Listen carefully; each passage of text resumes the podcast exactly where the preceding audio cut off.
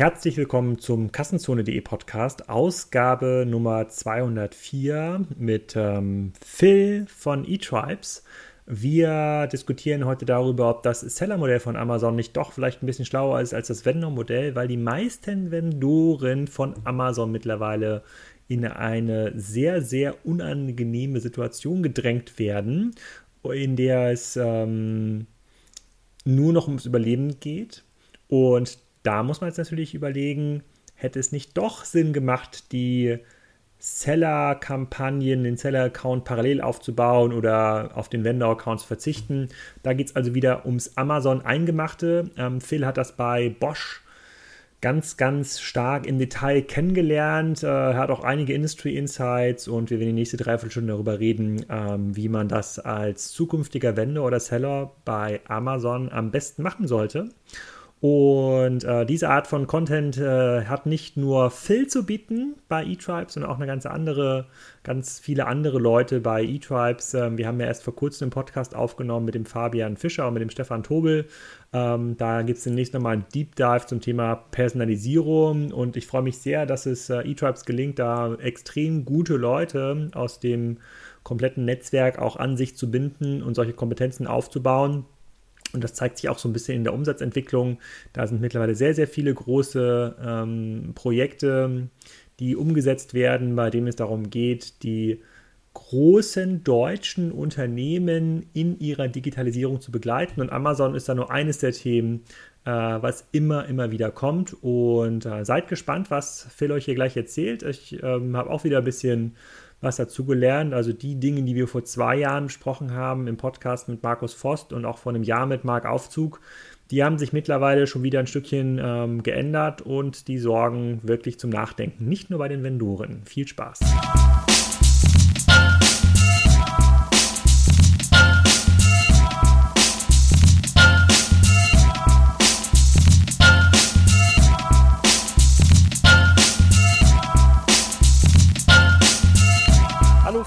Willkommen zum Kassenzone Podcast Nummer 202 oder 203 wird es wahrscheinlich sein, wenn er, raus, äh, wenn er rauskommt. Ähm, heute mal wieder zum Thema Amazon. Ähm, ich mache mal eine ganz, ganz kleine Historie, bevor du dich vorstellen äh, kannst, was äh, dich hier befähigt, im Podcast darüber zu reden. Wir haben, glaube ich, mal angefangen mit dem, äh, mit dem Markus Vost vor zwei, drei Jahren. Da ging es um Amazon-Verhandlungsstrategien. Dann war vor na gut einem Jahr, anderthalb Jahren der Marc Aufzug hier, der Gründer von Faktor A. Der hat darüber was erzählt, was sich an dem ganzen äh, Werbemarkt da getan hat. Und vor einem halben Jahr haben wir mit dem Nils Zündorf geredet, ähm, der für Faktor A relativ viele große Marken betreut und dort die Budgets verteilt. Auch ein glühender Verfechter des ähm, Vendor-Programms bei Amazon aufgrund der Marketingmöglichkeiten. So, und dann hast du mir geschrieben, naja, so hundertprozentig stimmst du nicht mit allen Aussagen überein, die du bisher gelesen und gehört hast. Äh, du hast andere Erfahrungen gesammelt und ähm, hast dein Herz schlägt auch so ein bisschen für die Seller-Seite, beziehungsweise auch noch für ganz andere Strategien. Ähm, und darüber wollen wir heute mal sprechen. Und bevor wir darüber sprechen können, musst du dich erstmal vorstellen und sagen, wer du bist und was du eigentlich machst. Ja, sehr gerne. Vielen Dank erstmal für die Einladung, Alex. Das ist äh, sehr, sehr spaßig, jetzt bei dir im, äh, auf dem Blog zu erscheinen und im Podcast. Also mein Name ist Phil Leier. Ich bin seit April diesen Jahres bei eTribes als äh, Experte für Amazon angestellt und verantwortlich für Amazon-Beratung. Meine äh, Begründung, das tun zu dürfen, äh, kommt daher, dass ich unter anderem für Bosch Power Tools zunächst den äh, Key Account Management Bereich für E-Commerce-Kunden aufgebaut habe und danach verantwortlich war für die äh, Betreuung des operativen Geschäfts auf Amazon, für die Professional Tools für ganz Europa. Und zuletzt was war bedeutet ich, das? Also was musstest du da genau betreuen? Na, das war äh, ein klassischer Vendor-Account. Ne? Und da ging es um ähm, europäische Konditionsverhandlungen, da ging es um Listungen, da ging es um Marketingmaßnahmen. Das heißt, du warst auch in diesen Gesprächen dabei, in denen Amazon dann sagt, äh, lieber Phil, für uns bist du ein ganz wichtiger strategischer Partner. Wollen wir diese Partnerschaft nicht noch vertiefen in Form eines höheren WKZ-Bonuses? Ja, also ähm, könnte man so sagen, wird wahrscheinlich anders formuliert. Aber genau das, ja. Mhm. Das äh, ist Teil der Geschichte. Ja. Mhm. Okay, und äh, wenn du, ähm, wenn du so ein bisschen zurückblickst auf diese, auf diese Karriere im, ähm, im Onlinehandel, was waren so die, ja, die großen Learnings, die du gesammelt hast, damals auch aus so einer Bosch-Sicht, bevor ja. du hier in die Beratung gekommen bist? Ja.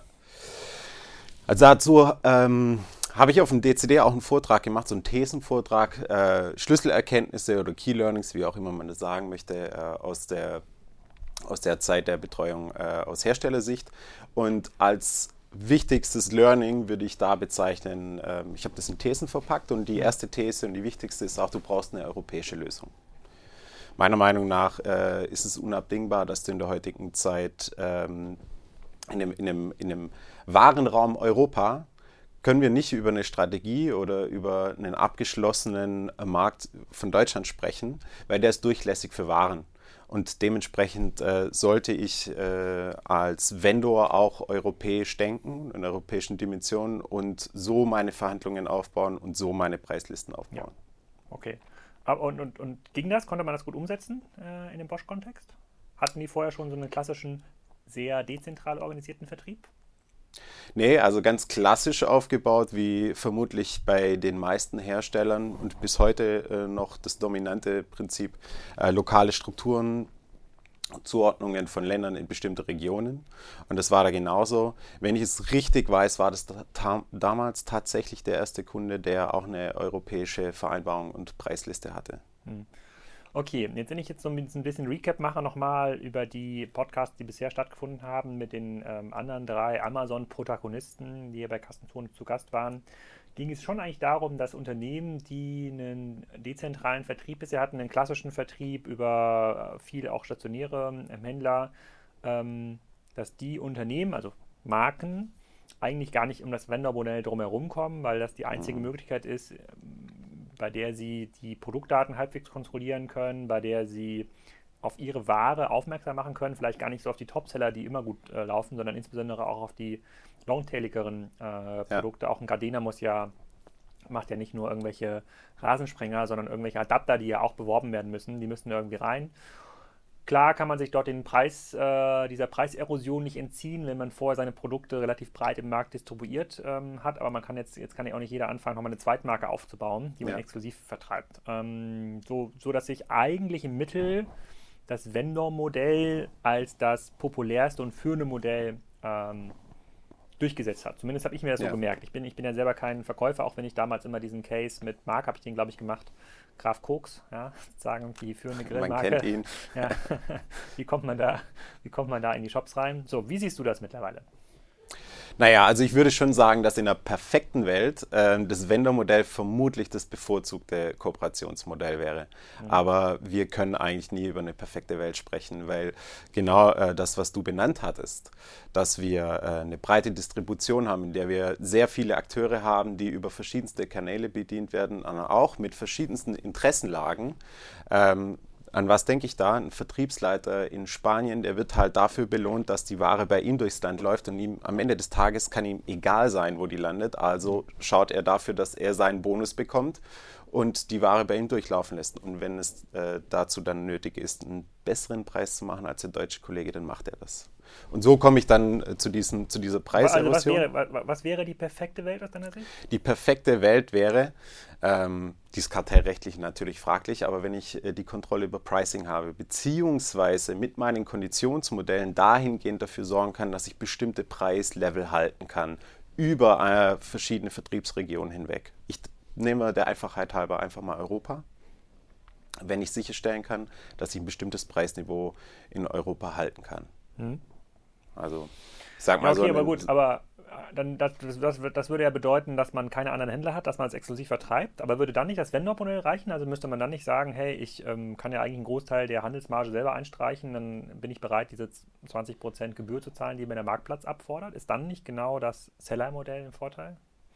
Wäre ein Vorteil, ja. Aber wenn wir jetzt davon ausgehen, dass wir eine Marke sind, die noch ein sehr starkes Wachstumspotenzial hat, dann glaube ich, dass man im Vendor-Modell äh, dieses Potenzial besser ausschöpfen kann. Mhm. Und äh, da bin ich auch äh, ganz bei Nils, der sagt, dass wir mit den Marketing-Tools, die wir im Vendor-Modell haben, mehr Reichweite erzeugen können. Mhm. Und wir dürfen auch eines nicht vergessen: äh, Am Ende des Tages hat die höchste Conversion Rate und das höchste Wachstumspotenzial das Vendor-Modell. Warum? weil die Kunden den höchsten Trust in Verkauf und Versand durch Amazon haben. Hm, okay, verstehe. Also erfahrungsgemäß kann man so sagen, man hat einen Abschlag, wenn man von Vendor-Modell ins Seller-Modell wechselt, in der Conversion Rate oder in der Nachfrage von 10 bis 15 Prozent. Okay, jetzt sagst du aber trotzdem, hm, das mag zwar alles stimmen mit dem Vendor-Modell, aber wenn du Marke wärst, würdest du dich trotzdem mit der Seller-Seite massiv beschäftigen, vielleicht auch nicht nur bei Amazon, vielleicht auch bei anderen äh, Portalen, um, um so ein bisschen unabhängiger zu werden. Kannst du das mal ein bisschen belegen, was für Effekte aus einer, also was für Amazon gilt, was für Interessen die haben, ähm, warum es dann doch irgendwann sinnvoll sein kann, sich noch mit einer alternativen Lösung zu beschäftigen? Ja, also das hat zum einen damit zu tun, dass wir, dass wir in, vor allem in, in diesem Jahr haben wir das sehr oft gehört, dass äh, Vendoren unter starken Druck in den Verhandlungen geraten sind und sich auch sehr, sehr hohen äh, Konditionsforderungen auf Seiten der, von Seiten der Vendor-Manager ausgesetzt sahen. Ich habe bisher immer gehört, ähm, man muss ungefähr 10% des Netto-Umsatzes, den man am Amazon macht, äh, rechnen für äh, sozusagen für Marketingmaßnahmen. Kommt das hin? Also wenn ich, wenn ich jetzt eine Marke bin und für 50 Millionen in Amazon ja. reinverkaufe, und dann bin ich ja schon ziemlich groß, äh, muss ich nochmal 5 Millionen davon zurückgeben hm. an Amazon für markt gemeinsame Marketingmaßnahmen. Stimmt das? Ähm, ich glaube nicht, dass wir unbedingt so viel ausgeben muss. Das hängt auch sehr stark von, von der Marke ab und von der jeweiligen markenpolitischen Ausrichtung. Mhm. Ich weiß, dass es große Marken gibt, die weniger ausgeben und ich weiß, dass es Marken gibt, die äh, darüber hinaus investieren. Ähm, das halte ich tatsächlich für, für eine individuelle Entscheidung und dann auch Notwendigkeit. Okay, aber wie wirkt sich denn dieser Druck aus, den Amazon jetzt aus? Also was, was passiert da konkret? Der Druck ist eben, wenn ich als, jetzt sagen wir mal, ich bin Vendor oder Graf Cooks, der jetzt seit vielen Jahren, ne, du beschäftigst dich jetzt auch schon eine Weile damit. Absolut.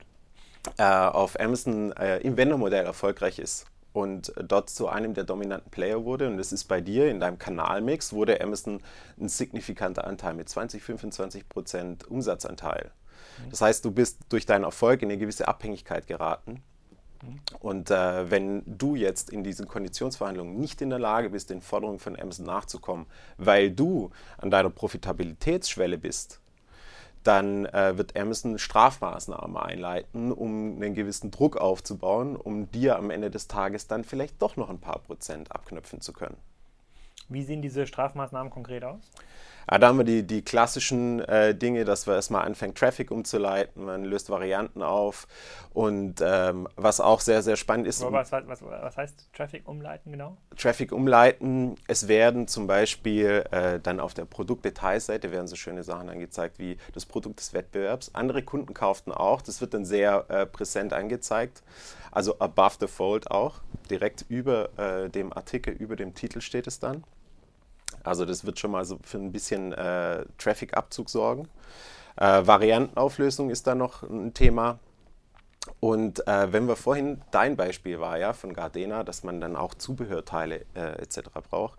Das sind ja so Longtail-Produkte, die oft durch die Recommendation Engine eine Sichtbarkeit bekommen und die fallen dann auch aus der Recommendation Engine. Das ist auch so eine Maßnahme und vor allem für diese Produkte hat es einen, einen massiven Umsatzverlust von 40 Prozent von bis zu 40 Prozent. Aber wenn du schon an der Profit wenn jetzt Graf Koks an der Profitabilitätsschwelle angekommen ja. ist, welchen Grund sollte ich denn haben, dem nachzugeben? Weil dir sonst unter Umständen dein Business äh, auf der Plattform wegbricht. Also wir sprechen ja über einen 20 bis 25-prozentigen Umsatzanteil. Und weil du eben vielleicht nicht, in, nicht mehr Inhaber geführt bist und deinen Großteil deines Unternehmens an eine äh, Private Equity Firma äh, abgegeben hast, die unbedingt ein Umsatzwachstum sehen will, ja. dann hast du vielleicht nicht mehr diesen Spielraum, auf diese 20 bis 25 Prozent Umsatzanteil zu verzichten. Also was machst du? Und dann bist du in einer Situation, die nicht schön ist und da letzten Endes ist das das Thema, mit dem ich mich viel auseinandersetze und das ich auch versuche, großen Vendoren näher zu bringen. Ist. Okay, be bevor wir quasi zu der ja. Strategie kommen, ähm, aber wie oft erlebst du das? Also das eine ist ja, ja, im Markt wird irgendwie Druck aufgebaut, aber wenn du die letzten sechs bis zwölf Monate, du bist jetzt ja auch schon ein paar Monate bei eTribes, ja. hast schon viele Vendoren jetzt auch äh, kennengelernt. Also in wie vielen Fällen ist das Realität, dass man wirklich an an sozusagen an den Schmerzpunkt gerät und die Vendoren jetzt wirklich sagen, okay, pff, das kann ich vielleicht dieses Jahr noch gerade so machen, aber nächstes Jahr ist eigentlich dann vorbei. wenn wir mal dran denken, dass wir auch so Erfahrungskurven haben von Vendoren, dass es Vendoren gibt, die ein, zwei, drei Jahre Erfahrung haben, mhm. dann würde ich sagen, dann hören wir da das sehr selten. Aber Vendoren, die äh, über diesen Zeitraum hinaus mit Amazon zusammenarbeiten, alles über drei, vier, fünf, sechs Jahre, dann hören wir das eigentlich in jedem Gespräch. Wir können sagen, dass wir das unterscheiden können, manchmal in bestimmte Produktsparten und Segmente, aber im Allgemeinen ist es so, dass sich jeder dieser Vendoren mit der Thematik beschäftigt, weil er an bestimmten Punkten einfach eine, eine, Profitabilitätsgrenze erreicht. Wo, man, wo sich genau diese Frage stellt, lohnt sich das Geschäft auf der Plattform für mich überhaupt noch? Hm, okay, gut. Dann ähm, was aus deiner Sicht denn die Alternative? Die Alternative ist, ähm, ich muss in der Lage sein, mich, Abgesehen davon ja, zu heulen und zu sagen, ja. Amazon ist gemein, ganz klar. Ja ich denke, ich versuche da mal so die Account Manager Sicht einzunehmen. Und da würde ich, ähm, würde ich als Account Manager zwei Dinge als meine Pflicht sehen. Das erste ist, ich möchte äh, nicht mehr in diese Situation kommen. Hm. Eine, eine, Art von Prävention.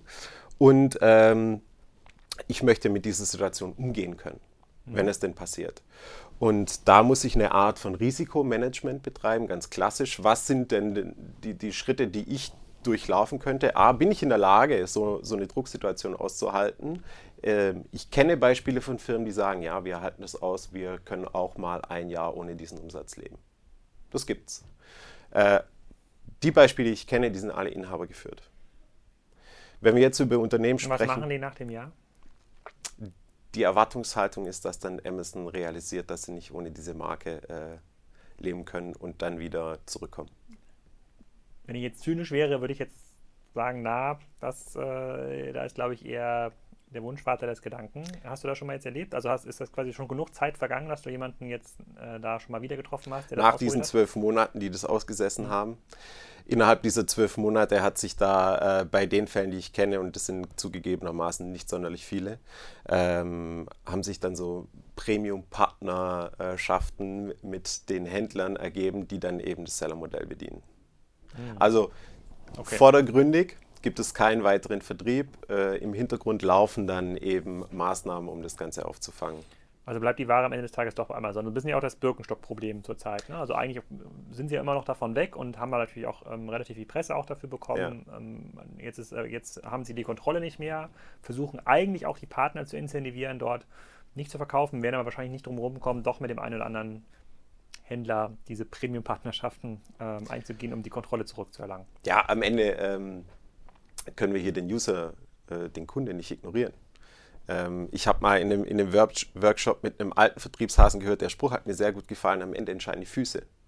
Da, wo die äh, Kunden hingehen, hinlaufen. Na? Das ist noch die äh, stationäre äh, Denkweise bzw. Formulierung dafür. Aber das ist einfach eine, eine Missachtung des Kundenwunschs, wenn ich auf so einer Plattform nicht, nicht hm. präsent bin. Ja, Okay, verstehe ich. Und ähm, wie kommt man dann quasi in dieses Seller-Modell? Also jetzt kündigt sich das an, jetzt ist ja quasi für die Vendoren, die jetzt erst ein, zwei Jahre dabei sind, dann auch absehbar, dass in zwei, drei Jahren ähm, auf jeden Fall diese Situation erreicht ist, bei der man ähm, sozusagen auf der eigenen Grenzkostenlinie mhm. arbeitet. Ähm, wie kommt man dann sauber rüber in so ein alternatives Modell?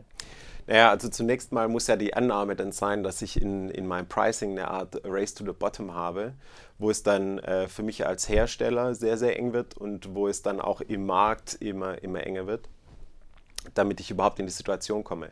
Wenn äh, Amazon ich sag mal, eine These aus meinem Vortrag war auch immer, wenn Amazon Spaß hat, dann hast du auch Spaß. Und mit Spaß meine ich äh, genug Geld verdienen, Marge. Mhm. Wenn, du von, wenn du immer in der Lage bist, Amazon eine gewisse Marge zu bieten, dann kommt man nicht unbedingt in die Situation. Aber die meisten, die meisten Hersteller sind eben nicht in der Lage, weil es Vertriebskanäle gibt, die dann mit Amazon um die Buybox kämpfen und so äh, diese Preiserosion äh, auslösen. Welche Wenn ich diese nicht habe, mhm dann komme ich vermutlich auch nicht in die Situation. Welche Marken wären das, die, das die, die noch nicht in so einer Situation sind oder die quasi ausreichend Puffer haben? So sowas wie Weber, die ja so einen krassen Direktvertriebsansatz haben?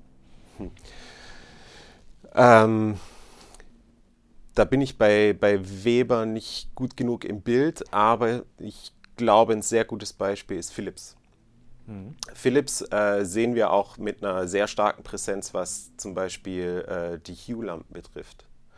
Äh, da sehen wir auch immer sehr starke und, und präsente Kooperationen. Wir haben jetzt gesehen, ähm, letzte Woche wurden neue Echo-Geräte vorgestellt und mhm. die, da hatten die einen Takeover auf der Frontpage und da gab es eben Bundles mit diesen Philips-Produkten.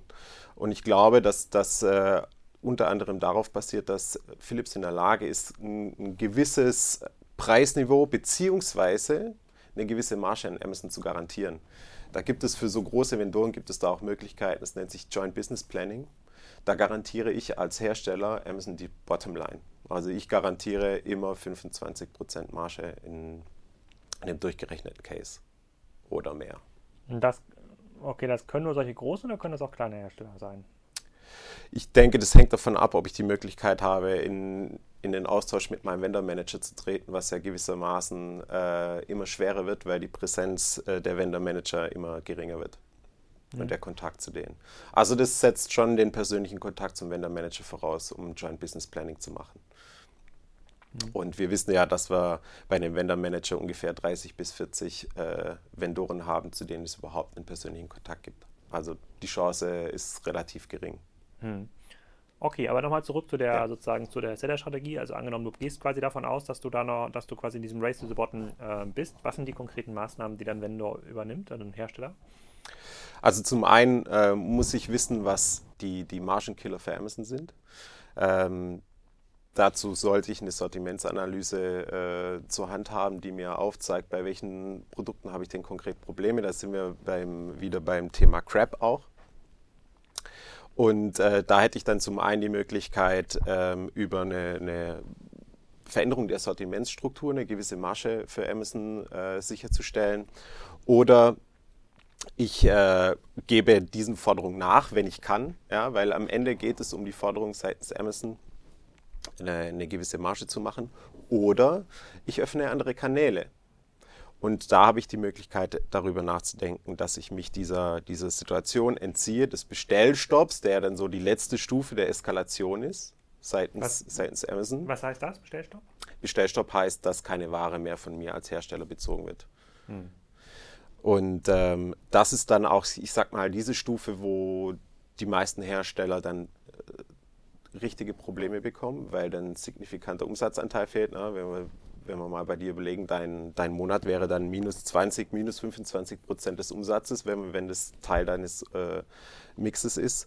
Ähm, dann muss ich überlegen, okay, wie kann ich das, wie kann ich das auffangen? Und das wäre dann gegebenenfalls durch die Öffnung neuer Kanäle. Das kannst du entweder selbst als Seller machen, das kannst du entweder über ähm, deine bestehenden Händler, die auf der Plattform bereits vertreten sind, machen, oder du könntest über einen äh, Broker gehen.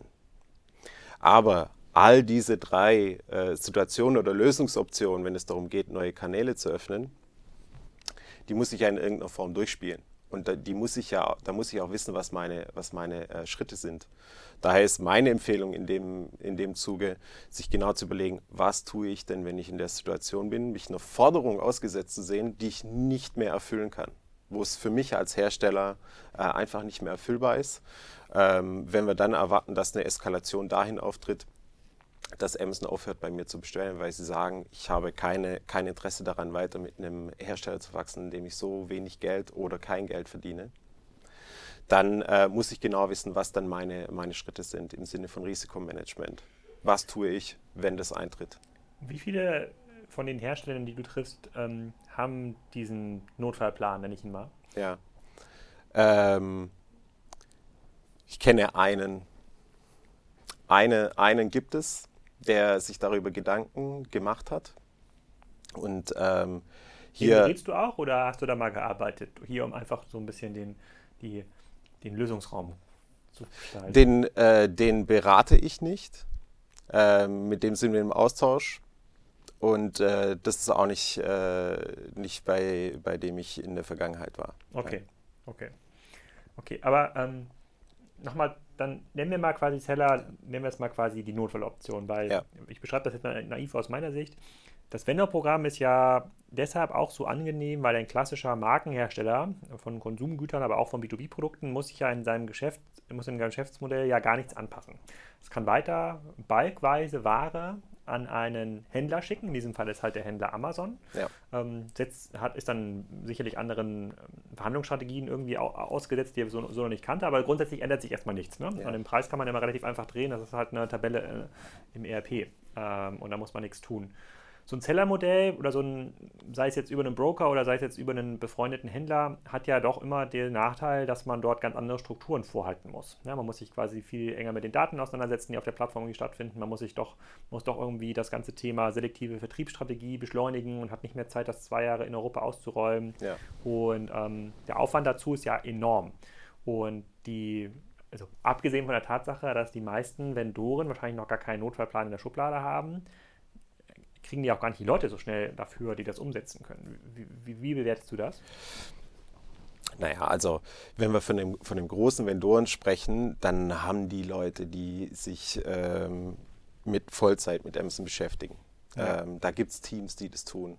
Wenn ich diese Art von Know-how äh, im Vendor-Modell aufgebaut habe, dann ist die, ist die Transition in das Seller-Modell leichter. Ne? Also man muss sich dessen bewusst sein, was da, was da für Unterschiede herrschen.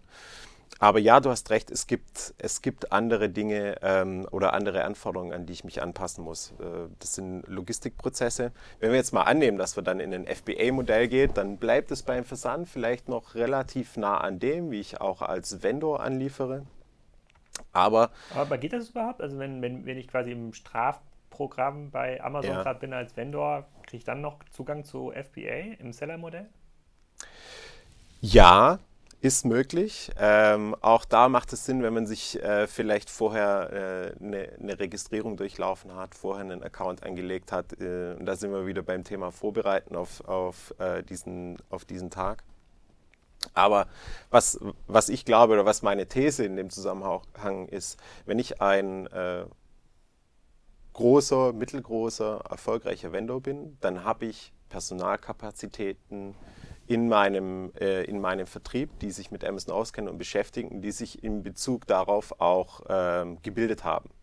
Äh, dieses Personal ist durchaus auch in der Lage, einen Seller-Account zu bedienen. Da wird eine Lernkurve bestehen. Ich werde vielleicht an der einen oder anderen Stelle noch ein zusätzliches IT-Tool brauchen, weil ich mich selbst um Pricing kümmern muss.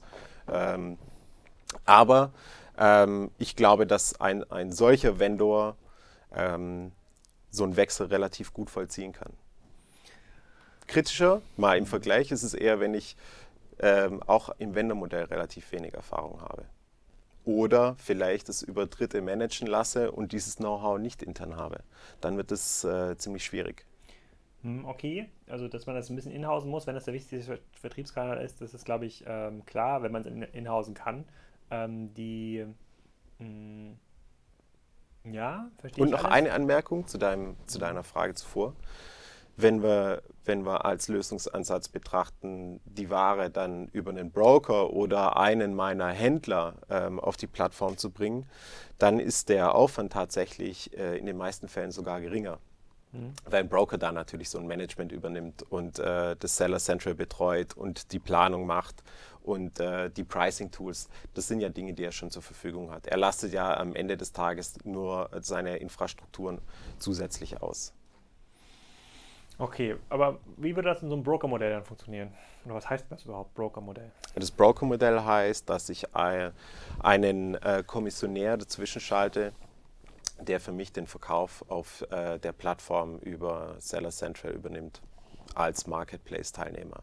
Das ist ein Modell, das äh, tatsächlich heut, äh, heute viele Hersteller auch schon haben und nutzen, um ihre Ware auf Amazon zu bringen, weil sie sich ähm, ja auch vielleicht, man könnte sagen, vor ihren Händlern fürchten, das direkt zu tun oder äh, das Vendor-Modell eben auch ähm, noch kritisch beäugen und sich vielleicht auch nicht in so eine Abhängigkeitssituation bringen wollen und dafür eigentlich einen Service-Dienstleister nutzen, der den Vertrieb der Produkte auf Amazon übernimmt. Wie, wie populär ist dieses Modell zurzeit im Markt?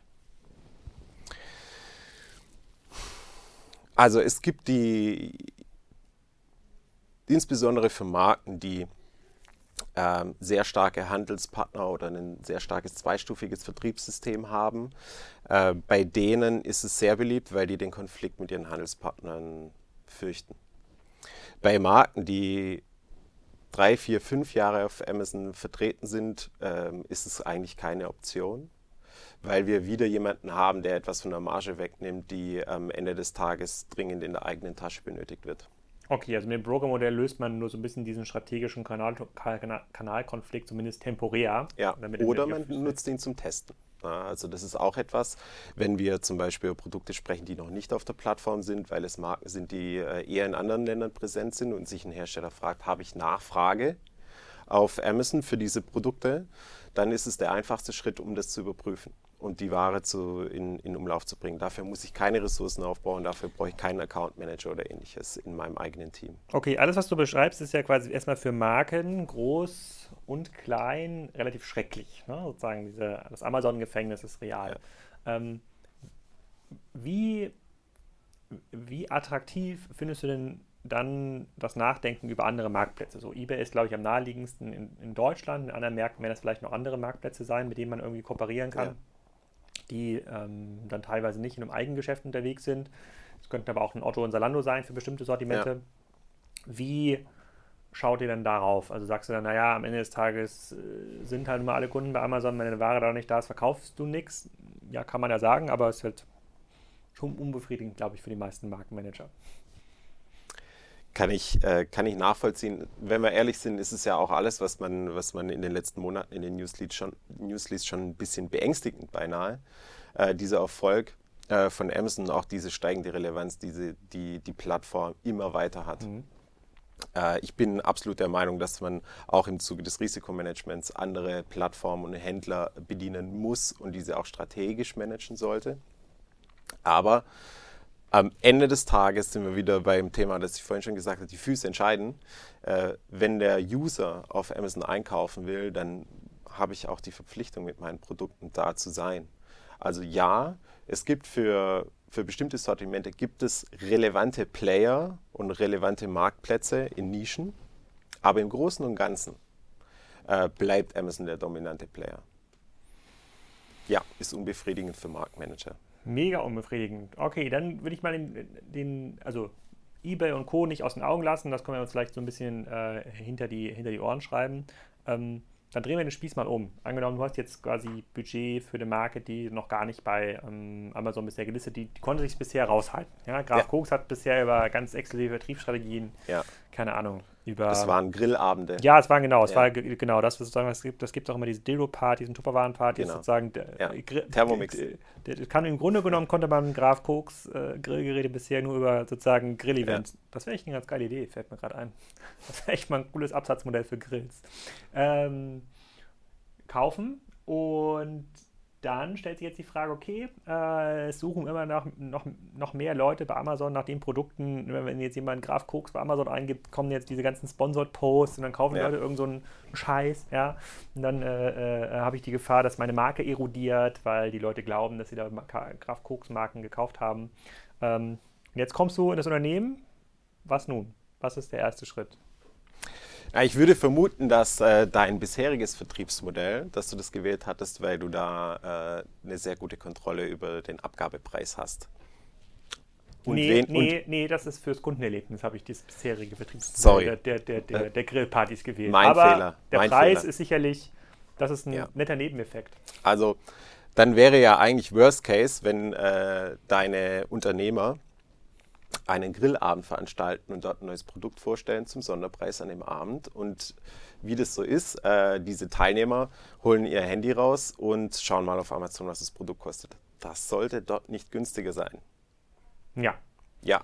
Also habe ich eigentlich nur noch eine Möglichkeit und dann habe ich nur noch die Möglichkeit, im Marktplatzmodell als Seller zu verkaufen, weil da habe ich die Möglichkeit, ähm, die Hoheit über das Pricing, also den Abgabepreis zu behalten aber dann, dann kommt doch bestimmt jemand von Amazon und merkt, meine, meine Grills laufen total gut mhm. äh, und will mich fürs Wendermodell überzeugen und sagt mir, äh, lieber Herr Graf, in dem Wendermodell können Sie ja hier auch diese Banner belegen, wo Sponsored-Posts äh, drin ja. sind. Die können Sie so gar nicht belegen im Seller-Modell im Seller oder nur ein Teil dieser Banner. Ja, ne, da können Sie diese Reichweite für sich nutzen. Das macht doch viel mehr Sinn. Lassen Sie uns doch strategisch kooperieren, gemeinsam zusammen groß werden.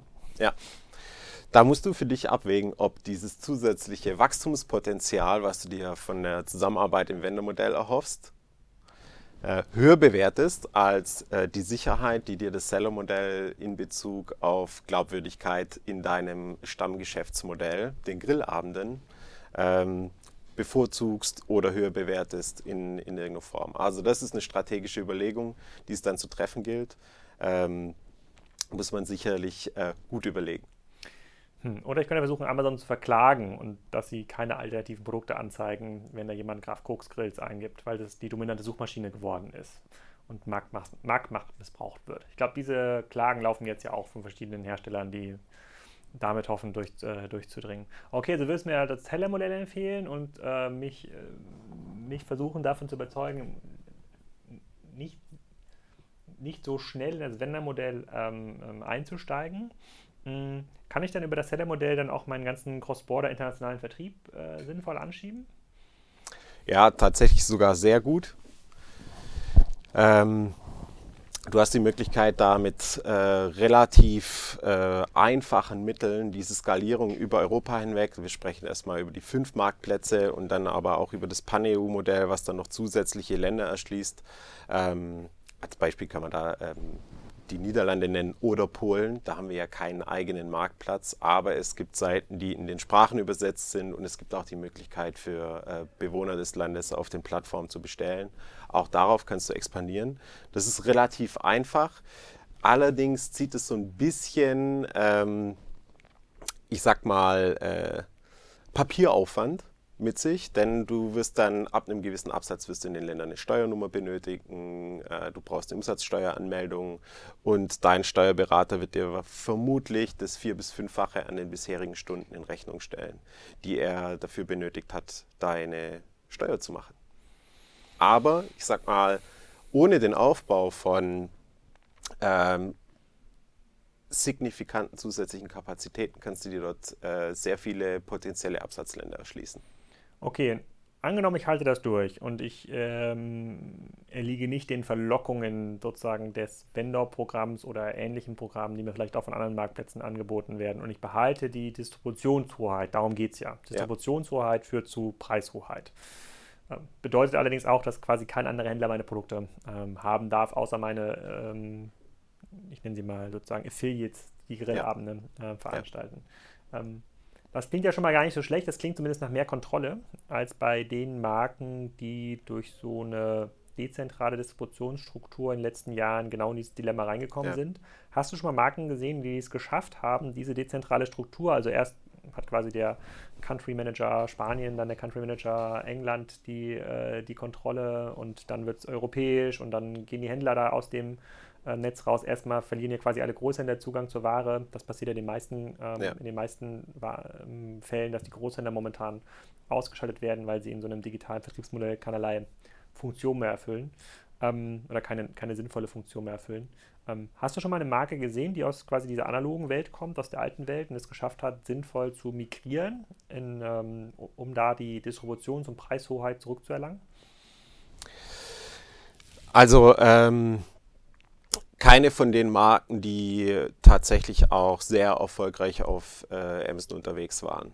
Ähm, ich kenne Beispiele, ähm, aber zugegebenermaßen vom Hörensagen aus, der B2B, aus dem B2B-Bereich. Dort äh, hat äh, angeblich Continental ähm, in dem Reifengeschäft hat dort ein Modell, was dort funktioniert. Dort geht es darum, gewisse Margen zu, sicherzustellen.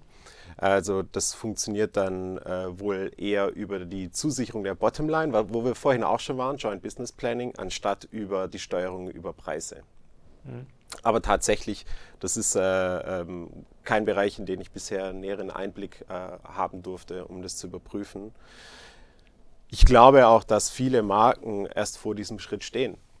Wir haben diese zunehmende Relevanz von Amazon führt äh, zu einem zusätzlichen Bewusstsein bei vielen Marken und Herstellern, dass hier Handlungsbedarf herrscht. Äh, der Druck wird immer höher. Amazon ist eigentlich so ein, so ein Aggregator von Problemen oder ich kann zum ersten Mal in so eine Blackbox an Warenströmen schauen, wo alles zusammenläuft und ich sehe, äh, wie viel Mist ich als äh, Vertriebsorganisation in den letzten Jahren gebaut habe. Das wird dort alles sichtbar. Und äh, Auf der anderen Seite muss man auch sagen, das lässt sich ja auch nicht von heute auf morgen ändern. Selbst wenn ich ein Bewusstsein dafür erlangt habe, dass ich eine europäische Absatz- und Preisstrategie benötige, ist es nicht von heute auf morgen äh, implementiert. Ähm, ich weiß aber, dass dort äh, große Markenhersteller daran arbeiten, sich in diese Richtung zu entwickeln, weil für viele ihrer, ihrer Partner, Vertriebspartner, es kaum noch möglich war, profitabel zu arbeiten, mit den Produkten Geld zu verdienen. Und wenn ich als Kaufmann nicht mehr mit Handel in den Produkten Geld verdienen kann, dann habe ich auch keine Motivation mehr, diese zu führen.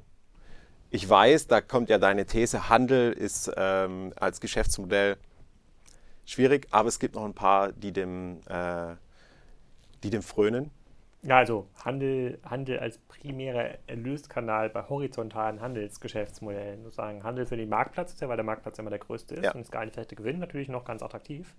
Aber wenn du ein Modell bist, was auf mehr als 20, 30 Prozent Marge angewiesen ist, weil du Miete zahlen musst, Personalkosten, Flächen, äh, Flächen anmieten musst, wird es halt knapp, muss man ganz klar sagen. Ja. Ne? Also, ja. Und da, da, sprechen wir ja noch nicht mehr über diese Margen, die äh, im Bereich Smartphone Zubehör mittlerweile ja. umgesetzt werden. Ja. Da geht es um ein paar Prozentpunkte, 5, 6, 7, 8, 9, 10 Prozent.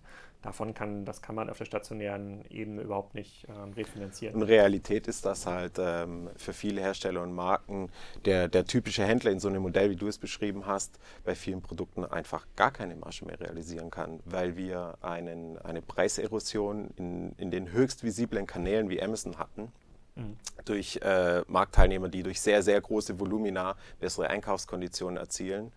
Ich einfach äh, im Vergleich zu dem, was ich im Ladengeschäft anbieten kann, ähm, sehe ich meinen Einkaufspreis als Verkaufspreis auf dieser Plattform. Das ist Realität in vielen Branchen. Und das, das ist etwas, was ich auch in sehr vielen Gesprächen auf Konferenzen und mit, mit anderen Marken und Herstellern höre. Mhm, okay, du beschreibst es ja relativ neutral. Du sagst, Amazon ist am Ende des Tages nur der Katalysator für die Probleme, die Marken sich aufgebaut haben, weil auf einmal global Preise und Verfügbarkeiten dargestellt werden und ähm, der günstigste Beste immer, immer, dann gewinnt, was nicht im Interesse ja. der Marke ist.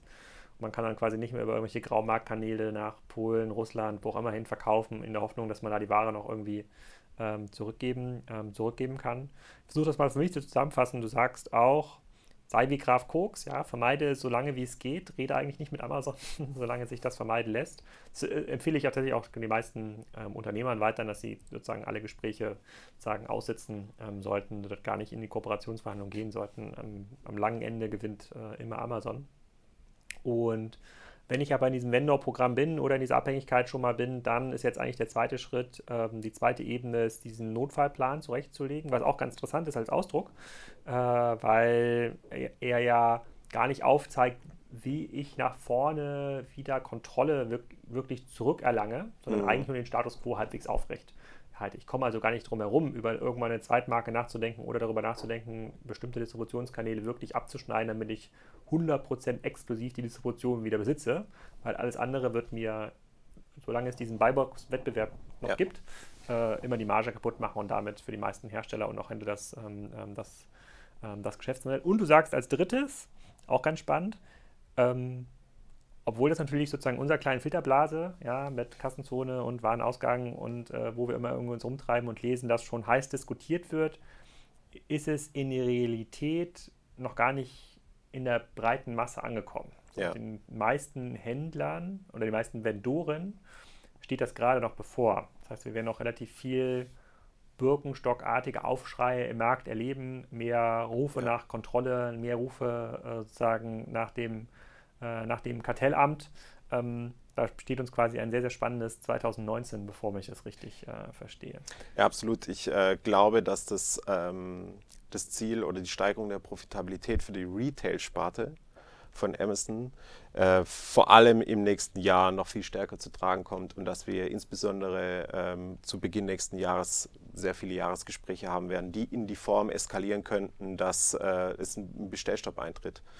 Und da halte ich das für die in der Verantwortung des Account Managers für notwendig, da diesen. Ja, also insbesondere in Europa. Ne? In Europa ja. hat Amazon, schreit Amazon rote Zahlen. USA verdienen sie irgendwie Geld. Und das, ich kann mir nicht vorstellen, dass äh, Amazon irgendwie freiwillig das Europageschäft ähm, äh, subventioniert, sondern sie will Geld verdienen nach vorne. Ja. ja. Okay, gibt es irgendwas, auf was du dich besonders freust, wo du gesagt hast in den letzten Monaten so, what the fuck, was ist dir denn passiert? Äh, das, jetzt auch noch das?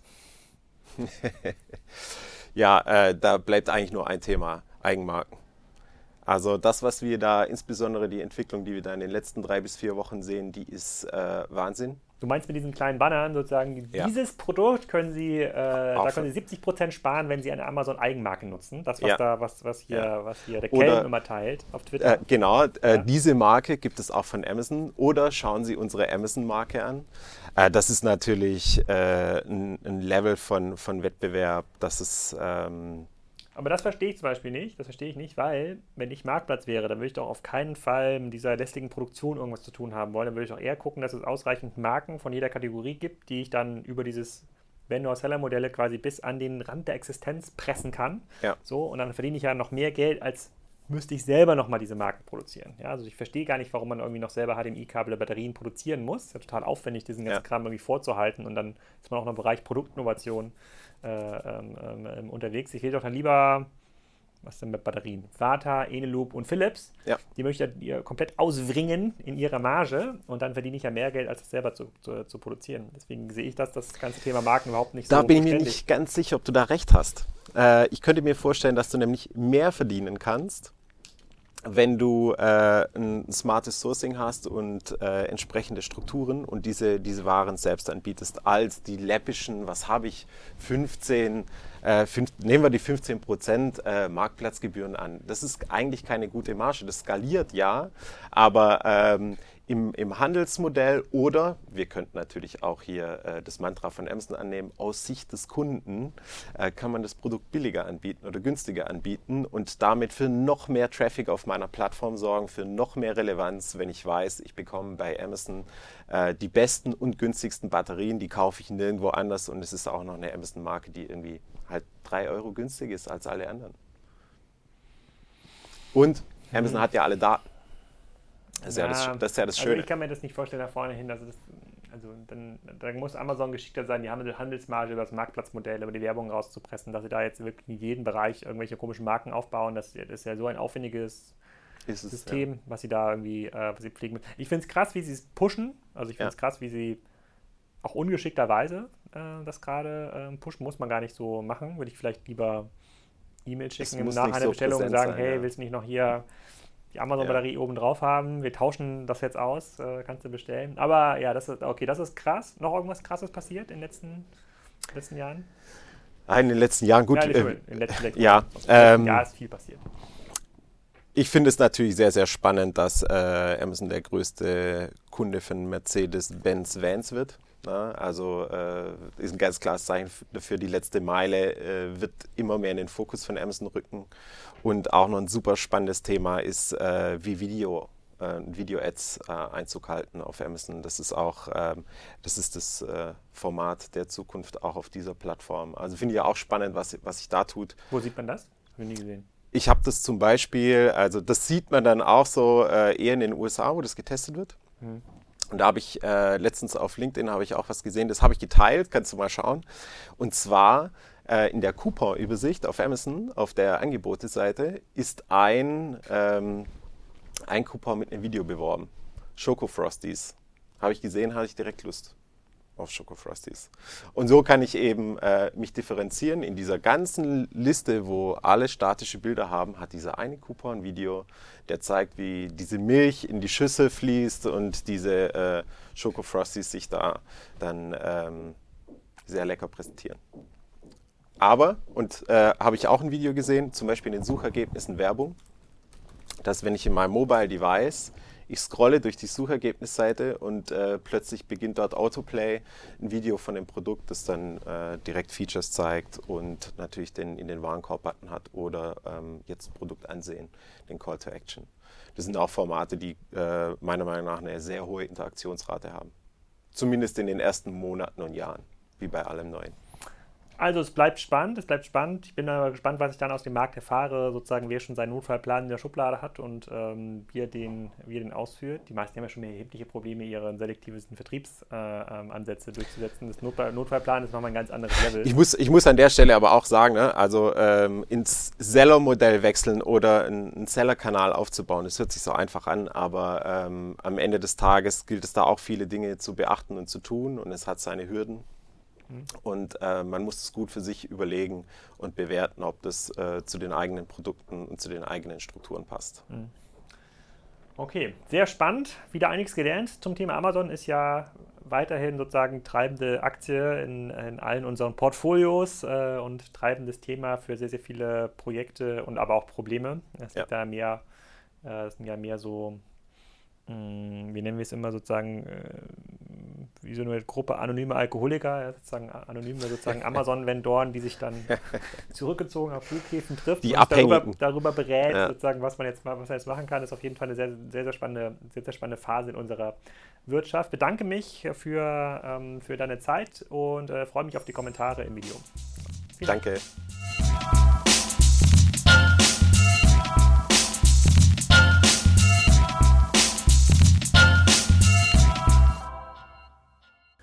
Ich hoffe, der Podcast hat euch gut unterhalten. Ihr habt eine Menge gelernt. Der nächste Podcast äh, wird euch relativ viele Informationen über das aktuelle Geschäftsmodell von Picnic geben. Ähm, diesmal ist der Originalgründer aus Holland da, dabei, der Michael Müller. Der erzählt euch was zu den Umsätzen, zu den Durchschnittswarenkörben, zur Anzahl der Bestellungen und natürlich auch zur Expansionsstrategie in Deutschland. Also Ausgabe 205 wird auch wieder sehr unterhaltsam.